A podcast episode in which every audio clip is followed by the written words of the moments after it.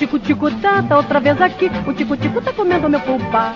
Se o tico-tico tenta que se alimenta, que vai comer umas minhocas no pulmão. O tico-tico, tico-tico tá, tá outra vez aqui.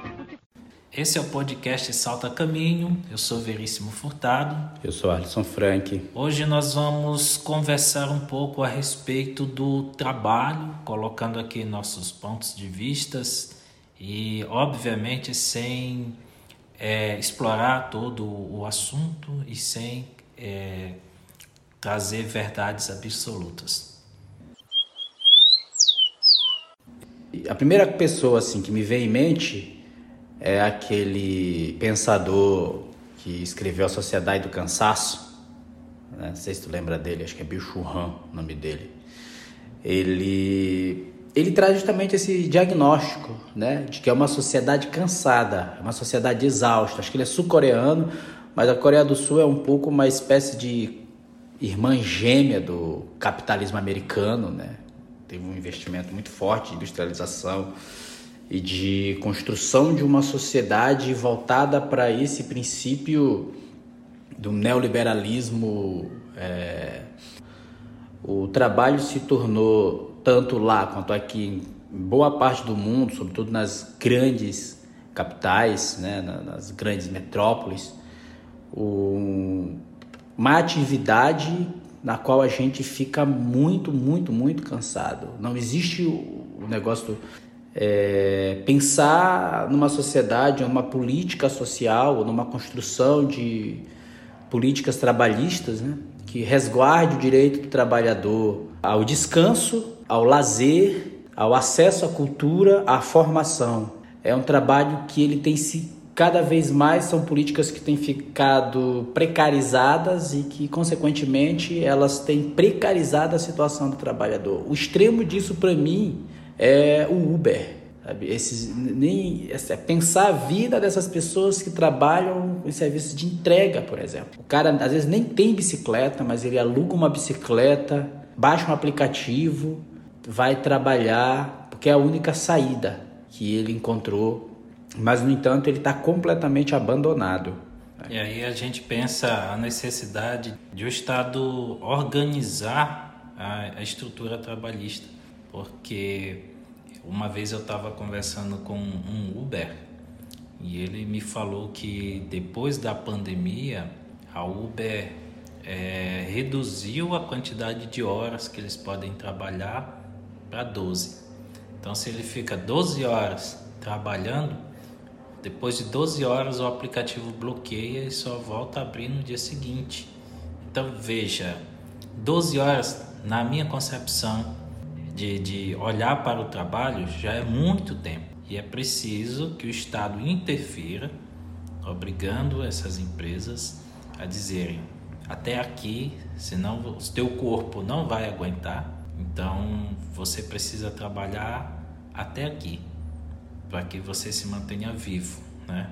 Porque não tinha aumentado muito a quantidade de motoristas se envolvendo em acidente de trânsito no mundo todo e aqui no Brasil, ao menos aqui no Brasil, houve essa interferência, né? E a Uber teve que se adequar.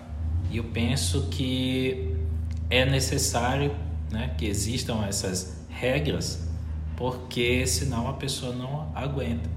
Então, quando a gente olha para a história do trabalho lá na época da, da industrialização, aquela é, Inglaterra, Revolução, da Revolução Industrial. industrial é, você tinha pessoas trabalhando 16, 14, 12 horas por dia, né? E aí houve uma luta de classe, toda aquela história que a gente ouve nos livros, é, os historiadores contando que a gente lê nos livros de história, que a, a, por meio dessa luta diminuiu-se a jornada de trabalho e, e aos poucos foi se implementando direitos do trabalhador. E eles passaram também a ter direitos como licença, né? Eles, nós trabalhadores, passamos a ter direito como licença saúde, dentre outros direitos que foram sendo conquistados ao longo do tempo. Mas aí quando você olha para essa nova modalidade de trabalho, que é chamada de uberização do trabalho, você tem de novo uma condição que é muito similar a da revolução da época da revolução industrial. Uhum. Você tem pessoas que não têm quantidade mínima de horas de trabalho e trabalham 12 horas, 14 horas, 16 horas por dia. Essas pessoas elas não têm nenhuma segurança, o que significa que se elas sofrerem algum acidente, elas estarão por conta própria. E você tem a pessoa vivendo puramente para aquilo. Né? Ela, ela não tem tempo para mais nada. A vida dela é trabalhar. Tem esse aspecto que a gente aponta do tempo, né, que a gente trabalha. Hoje é muito tempo que a gente está trabalhando e o valor desse trabalho como produção, é, levando em consideração a força empregada, o corpo, né, cansado, ele é, é, é mínimo. Né? O, o, trabalhador, por mais que ele é, lute e tente construir novas condições de trabalho, parece que há hoje grandes gigantes né, na, na luta contra o trabalhador, essas grandes empresas, e há uma espécie de perspectiva no horizonte que bloqueia a nossa a nossa idealização do que, que seria, quais seriam as melhores condições de trabalho. A gente não consegue avançar para a construção de novos direitos, novas, é, novas vantagens para o trabalhador. E é muito curioso como isso age de forma ideológica sobre as pessoas.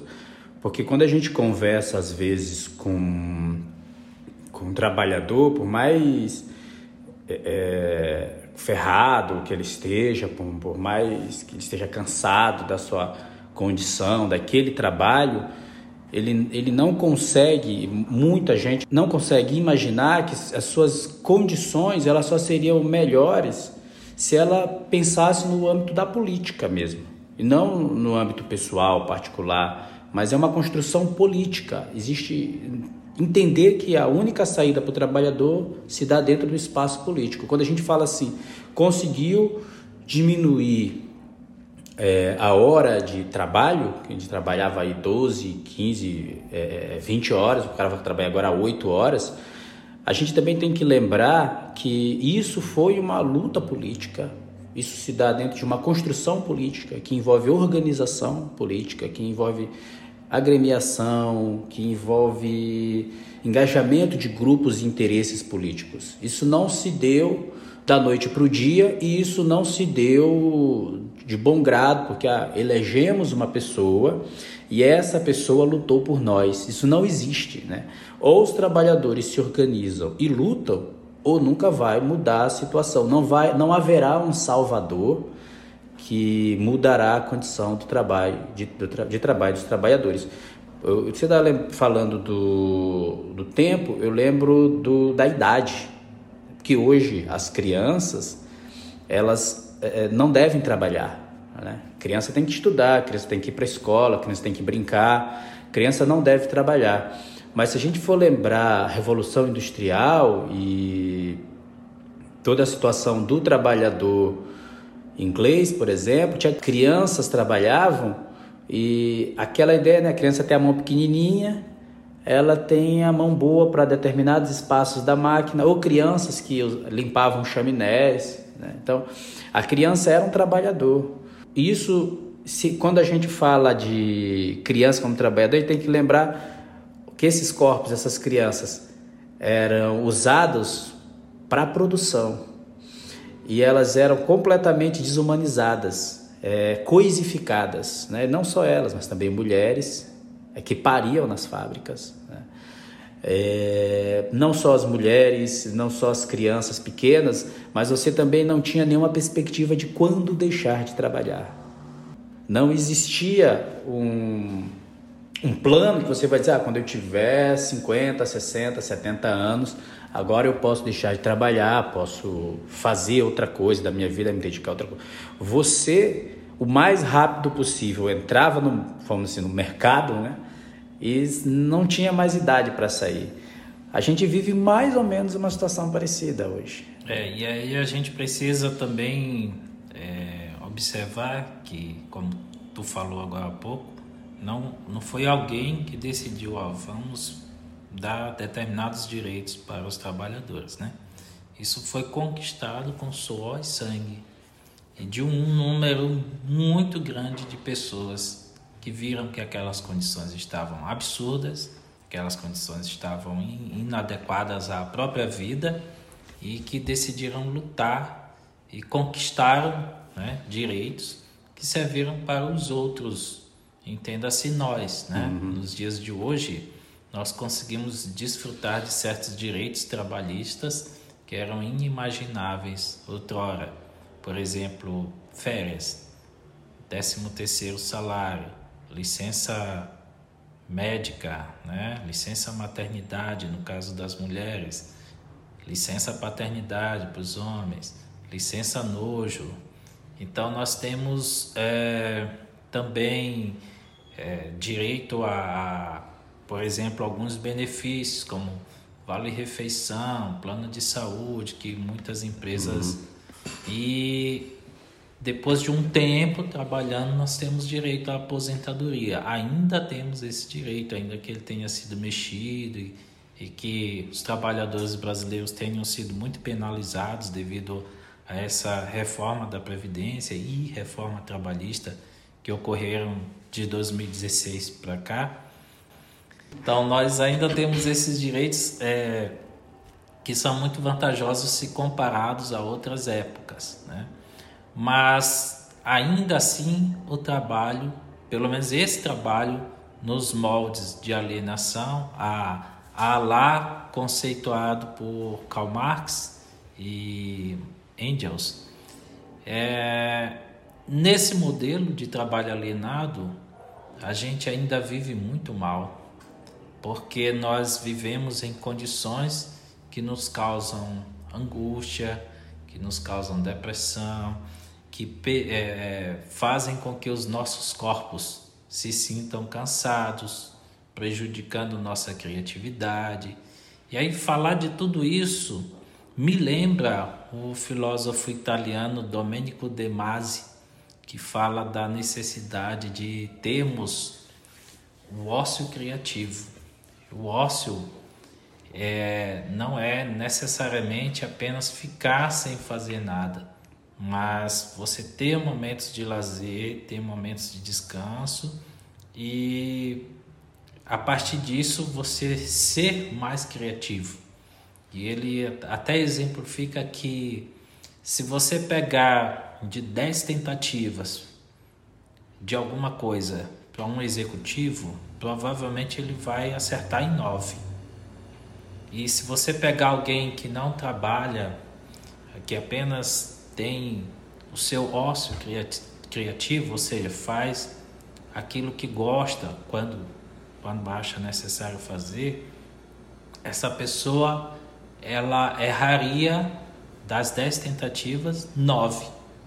Mas uma tentativa que ela acertasse seria capaz de mudar os rumos de uma cidade, de um país, é, é, e, e, até mesmo da, de todo o mundo. Né?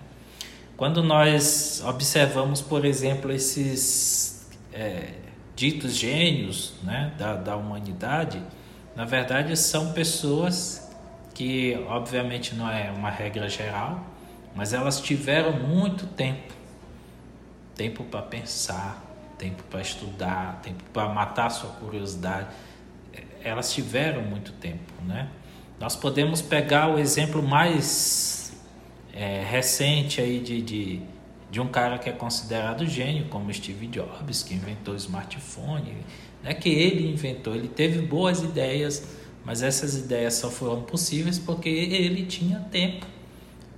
Obviamente que a empresa que ele trabalhava, ele próprio, né, exploravam outras pessoas, mas ele, a pessoa dele, tinha tempo para pensar e tinha tempo para ter ideias.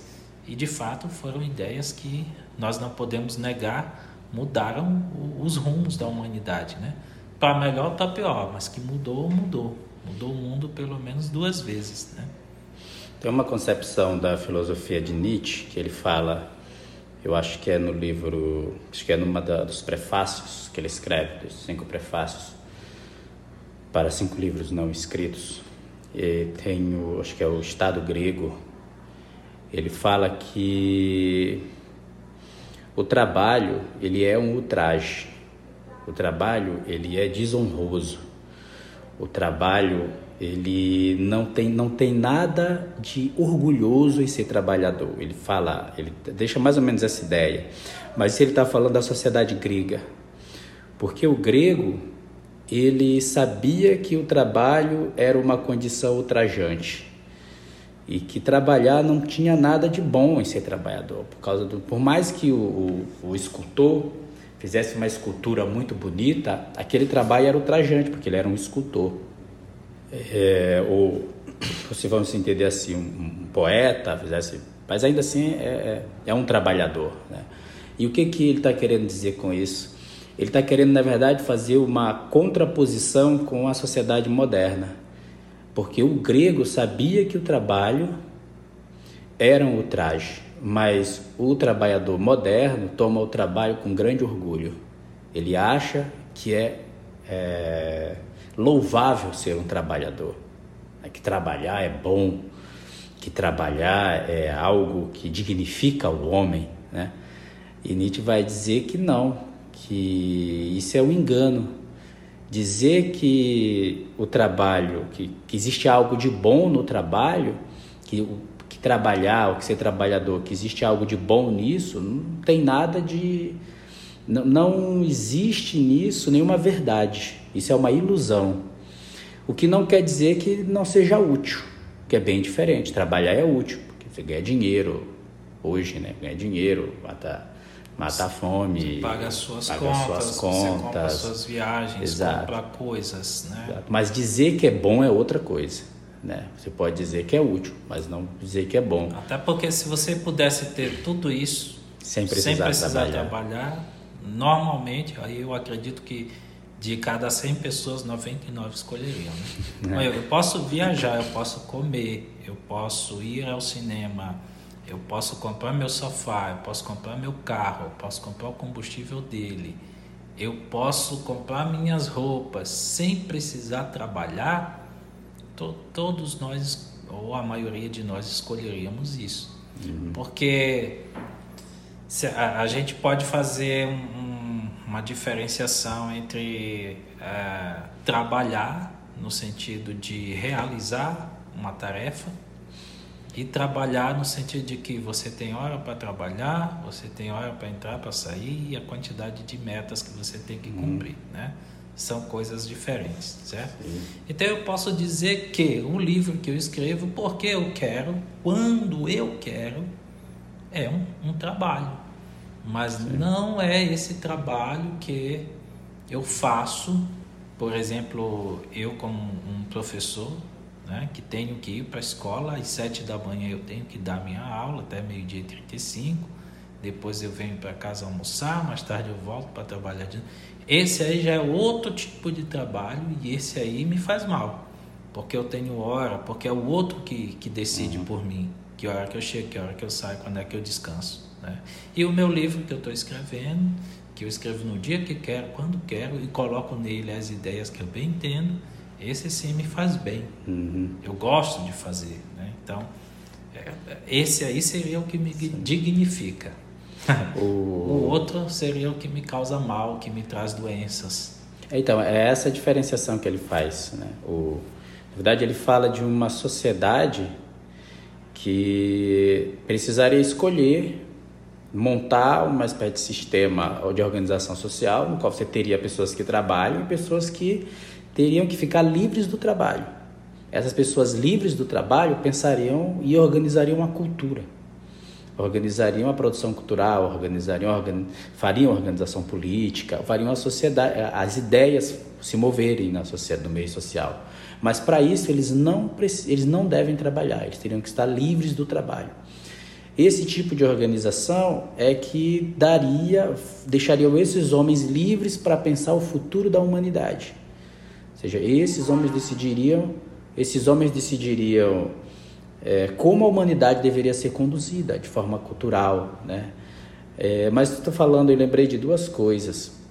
A gente não deve esquecer que o sentido clássico da palavra trabalho vem de, do latim tripalium, que era um instrumento de tortura. O tripalium tem esse nome porque eram três varas né, de pau, a pessoa, a pessoa ficava ali amarrada e, e era torturada. torturada. Então a, a, ideia, a etimologia, já traz essa ideia de que o corpo está submisso a um conjunto de torturas. Isso. E se tu pegar até mesmo as mitologias, a gente tomar, por exemplo, a famosa é, história de Adão, né, quando ele comete pecado uhum. com, a, com a Eva, o castigo que Deus dá para ele é que Agora tu não vai mais desfrutar desse Wi-Fi grátis. Agora tu vai ter que trabalhar para desfrutar desse Wi-Fi, né? Ou seja, se tu queres te alimentar, tu vais ter que trabalhar uhum, é. todos os dias, né? E quando tu pega também no caso da mitologia grega a história de Sísifo, que é obrigado a trabalhar todo dia, carregando uma pedra para o alto da montanha e depois ela uhum. rola e ele faz isso de novo, é um, também um castigo lá para ele, né? E é, e é isso que nós, trabalhadores pós-modernos, fazemos sempre. É. Quando a gente vai de segunda a sexta ou de segunda a sábado para o trabalho fazer exatamente a mesma coisa, e na semana que vem a gente tem que fazer a mesma coisa, e no mês que vem a mesma coisa, e no ano que vem a mesma coisa, a gente está com a mesma sina de Sísifo, carregando uma pedra para o alto da montanha, que vai uhum. rolar e a gente vai ter que buscar e carregar de novo. E quando a gente lê a história, parece que não faz nenhum sentido. É. Né? Se colocasse na nossa rotina, é isso que está acontecendo conosco. O tempo todo. E teve uma outra coisa que tu falou que eu achei que dava para a gente é, pensar aqui, essa ideia de eu fazer o meu próprio horário de trabalho, né? É, quando você faz, na verdade, o lazer, eu acho que é o é acho que é um quadrinista, não sei se foi Laerte, a Laerte, não sei quem foi deles que disse assim, que se me perguntarem no estilo de vida que eu levo, quantas vezes por dia eu trabalhei pelas coisas que eu gosto de fazer, nunca trabalhei nenhum dia na minha vida que ele trabalhava com quadrinhos e sempre gostou muito disso e fez quadrinhos a vida porque inteira. Porque se eu faço o que eu gosto, não é trabalho. Não é trabalho, é porque eu gosto de fazer aquilo, não é uma tortura, é algo que eu faria a vida inteira. Já vi relatos de pessoas que trabalham, por exemplo, com desenho para Marvel é, e que acham torturante ter que desenhar porque é extremamente cansativo, é extremamente extenuante você desenhar para o outro, né? você produzir desenho, quadrinho para uma empresa. É diferente de você produzir quadrinhos para si mesmo.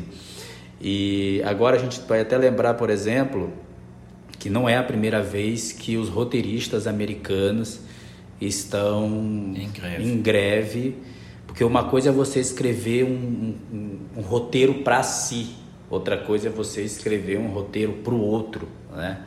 É, e aí isso demanda uma outra lógica, um outro sistema, é óbvio, tem as questões trabalhistas e outras coisas mais, a interferência hoje do chat GPT e tudo mais.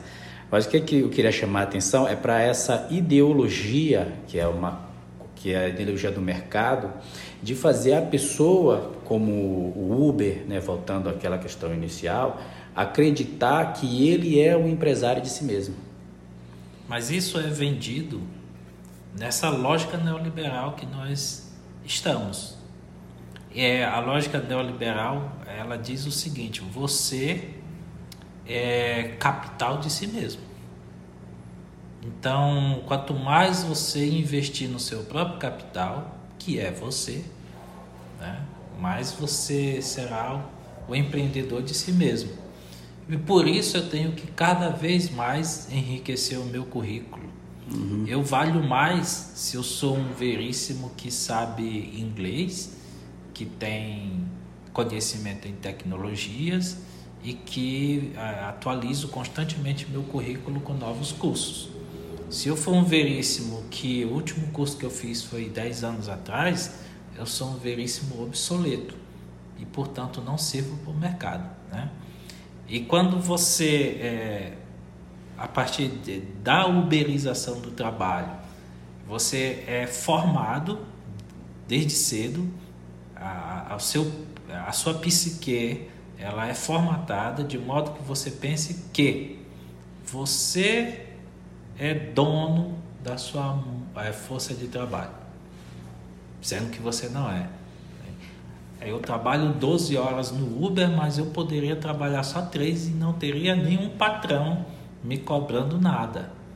Lei do engano, né? Porque ou você trabalha 12 horas, ou você não tem condições de fazer a manutenção do seu carro, ou você não tem condições de pagar o seu aluguel, ou, e tantas outras coisas que você precisa.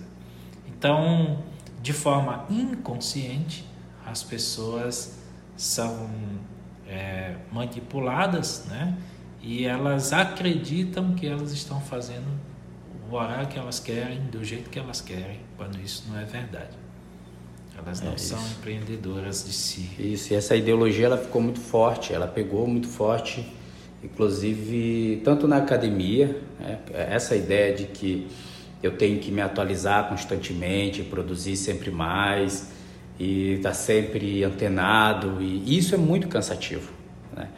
É cansativo se você tem que escrever dois artigos de qualidade tal por ano e ainda tem que dar aula, ainda tem pesquisa com orientandos e ainda tem curso de extensão, e, quer dizer, tudo isso vai consumir no teu tempo e aí a pessoa, ah, mas você ganha super bem, é, quer dizer, mas ganha super bem o quê? Dinheiro, mas que, e o que, que eu vou fazer com quando eu gostaria simplesmente de poder dormir um pouco mais, o que melhoraria a qualidade, a minha saúde, a minha qualidade de vida, mas eu não posso dormir um pouco mais, porque eu estou é, tendo o tempo inteiro que está correndo, como faz o Clóvis de Barros Fiz naquelas palestras dele, atrás da cenoura, né? Eu tenho que estar o tempo inteiro atrás da cenoura ideal, a cenoura dos sonhos. E eu, o, isso, isso acontece na academia e isso acontece em vários campos, né? na, na indústria, nas empresas. É, o professor tem que estar o tempo inteiro se formando, se formando, se formando, se formando. O último diploma, o diploma de doutor que ele tem, parece que já não é mais útil, né? ele tem que fazer um pós-doutor e depois ele tem que fazer um outro curso de não sei o que, depois um outro curso de não sei o que, e continuar se formando, se formando, se formando e não há mais segurança. Né? Houve também um processo de liquidificação dessas seguranças que foram dadas e isso deixa, uh, uh, deixa o trabalhador extremamente cansado, né? porque há uma necessidade no capitalismo que é a, da, a ideia de uma renovação, uma falsa, uma pseudo-renovação, porque nada se renova nunca. A atualização constante, é. né? Atualização constante. E existem aqueles trabalhos que são essenciais, mas que prejudicam muito também o trabalhador. Por exemplo, o caso dos agentes de limpeza, esses que trabalham à noite. É, existem várias pesquisas científicas que apontam que quem, quem tem o seu horário de sono prejudicado tem maiores probabilidades de ter um AVC, de ter um, uma, de ter um infarto a qualquer momento e prejudica a memória, então mais tarde pode ter problemas como Alzheimer. Sem contar os pequenos acidentes que a pessoa é, pode cometer durante o então dia. Você tem os agentes de limpeza, você tem os enfermeiros, médicos, você tem os porteiros, você tem médicos, você tem um monte de gente aí por, trabalhando o tempo todo, né? Digo a noite toda. E fora esses serviços essenciais, existem outros que não são essenciais, por exemplo, o telemarketing, que é uma das profissões que faz muito mal para quem trabalha nela e que algumas empresas têm a necessidade de fazer aquele serviço funcionar 24 horas por dia. Uhum. E aí diz, ah, mas eu vou ganhar um pouquinho mais. No entanto, para a saúde, para a tua vida, tu vai perder bastante. Extremamente prejudicial à saúde. Está falando de forma mais geral, né? E é claro que essas coisas têm suas especificidades. Alguma pessoa deve estar ouvindo isso e dizendo, ah, mas minha situação não é essa, mas essa não é a sua situação. Mas de modo geral, a maioria das pessoas vive em condições muito precárias no trabalho. Né? As pessoas, e algumas pessoas, infelizmente, vivem em condições muito precárias mas não conseguem ver a precariedade da sua situação. O que é um problema muito sério, porque aí sim nós temos um, uma alienação A pessoa está completamente alienada. Mas no fundo, no fundo, todo trabalhador percebe isso no sentido de que, ainda que ele não esteja consciente, o corpo dele cobra. E o corpo dele cobra tanto e a própria psique dele cobra também, porque não não por menos as pessoas comemoram muito a chegada da sexta-feira. Uhum. Sextou, mas por que que se comemora tanto a chegada da sexta-feira? Porque vai ter algum algum tempo de descanso no final de semana. E esse tempo de descanso poderá ser usado para o lazer, poderá ser usado para qualquer outra coisa que não seja o trabalho. As pessoas comemoram isso. E aí depois quando chega segunda-feira, muitos memes aparecem no uhum. WhatsApp, né? Mas por que que a segunda-feira é tão, é, digamos assim, odiada? Porque você vai começar uma semana todinha de trabalho e o trabalho faz mal. Uhum. E as pessoas sabem disso de forma consciente ou inconsciente, né? E elas demonstram isso com, com os memes, com as comemorações. Sim, sim. O fato também da gente tem que falar é que algumas questões específicas é, agravam a situação, algumas situações mais do que outras. Por exemplo, na escala de distribuição dos trabalhos, o, os homens, por mais que eles é, é óbvio, tá todo mundo na sociedade moderna é cansado, extenuado, exaurido de tanto trabalhar. Mas existem situações muito mais gritantes, por exemplo, o caso das mulheres. Né? As mulheres, muitas mulheres ainda hoje vivem situações em que ela vai para a empresa, vai para o trabalho, ela trabalha, depois ela vai para casa e ela trabalha. tem que trabalhar em casa, diferente de muitos homens que vão para o trabalho e quando chegam em casa, o que, que a mulher está fazendo? Ela está trabalhando e ele vai para o sofá, ele vai para a cama, ele vai. É bem verdade que em alguns casos isso tem mudado mas ainda tem muito, essa realidade ainda se repete muito. E isso ameaça, inclusive, a relação das, dessas pessoas da, da vida, o núcleo familiar, né? Porque as mulheres ficam sobrecarregadas, elas têm que cuidar do filho, elas têm que cuidar do marido e elas têm que cuidar do trabalho. Ah, se falou durante muito tempo, isso é uma pauta do movimento feminista, inclusive, a questão da remuneração do trabalho em casa das mulheres, né? porque é muito mais vantajoso para os homens ter uma mulher do que para as mulheres ter um marido. Agora, é, essa pauta que tu acabou de citar, ela é, ela me parece muito importante. No entanto, parece que ainda não se conquistou uma ainda mais básica, né? Que é aquela de você exerce a mesma profissão que um homem, você é, trabalha a mesma quantidade de horas, e, no entanto, você não ganha o mesmo salário que ele. Né? É, a igualdade de remuneração ainda não foi plenamente conquistada. É óbvio que existem muitos lugares, muitos casos que já está igualada. Né? Por exemplo, numa escola, um professor não deve ganhar mais do que uma professora, né? porque o edital lá do concurso selecionou de forma igual, sem fazer essa distinção. Mas ainda há muitos lugares e muitas empresas e, que fazem sim essa uhum. distinção e que as mulheres ganham em torno de 70, 75% do que um homem ganha fazendo a mesma coisa e trabalhando a mesma jornada. Sem contar o, o a misoginia, né? Que é, muitos espaços, por mais que a mulher tenha o mesmo salário, mas ela não tem o mesmo respeito e nem o mesmo tratamento, né? Porque alguns homens não aceitam que as mulheres sejam suas chefes. Né? E elas ainda vivem uma situação social que é muito insegura na, na, na, questão, por exemplo, dos corpos, na questão dos desejos, na questão dos afetos. É, insegura no sentido de que é uma sociedade que não dá mesmo nenhuma estabilidade. Isso falando de condição de existência e nem tanto de trabalhador, porque quando a gente passa pela situação do trabalhador é ainda pior. Então, por mais que a gente fale de forma geral, se a gente for vasculhar a coisa nas suas estratificações, a gente vai observar, vai perceber que alguns espaços, alguns corpos são mais fragilizados. Por exemplo, se a gente modular essa mulher para uma mulher negra, a situação fica ainda pior. Se for uma mulher negra da periferia, fica ainda pior. Se for uma mulher indígena, ainda pior. Então, é, a gente tem um, um, uma situação de cansaço, de extenuação do corpo dos trabalhadores, e isso também no Brasil é, como o caso que é uma sociedade extremamente estratificada, né?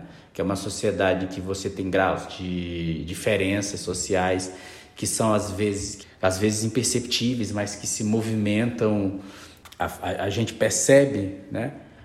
a forma como as pessoas vivem, a gente percebe a forma como as pessoas trabalham, como as pessoas estudam e tentam combinar tudo isso, isso se torna problemático, porque adoece a, a, a saúde mental, a saúde física, a saúde social e vai ficando mais grave à medida em que você observa esses casos específicos em cada uma das pessoas. Mas a gente não pode se furtar a lembrar que, mesmo estando em 2023, onde existem as leis trabalhistas, previdenciárias e as constituições, e a gente ainda tem pessoas sendo escravizadas, pessoas que trabalham em situações análogas à escravidão, onde elas é, são exploradas totalmente exploradas, sem nenhuma dignidade.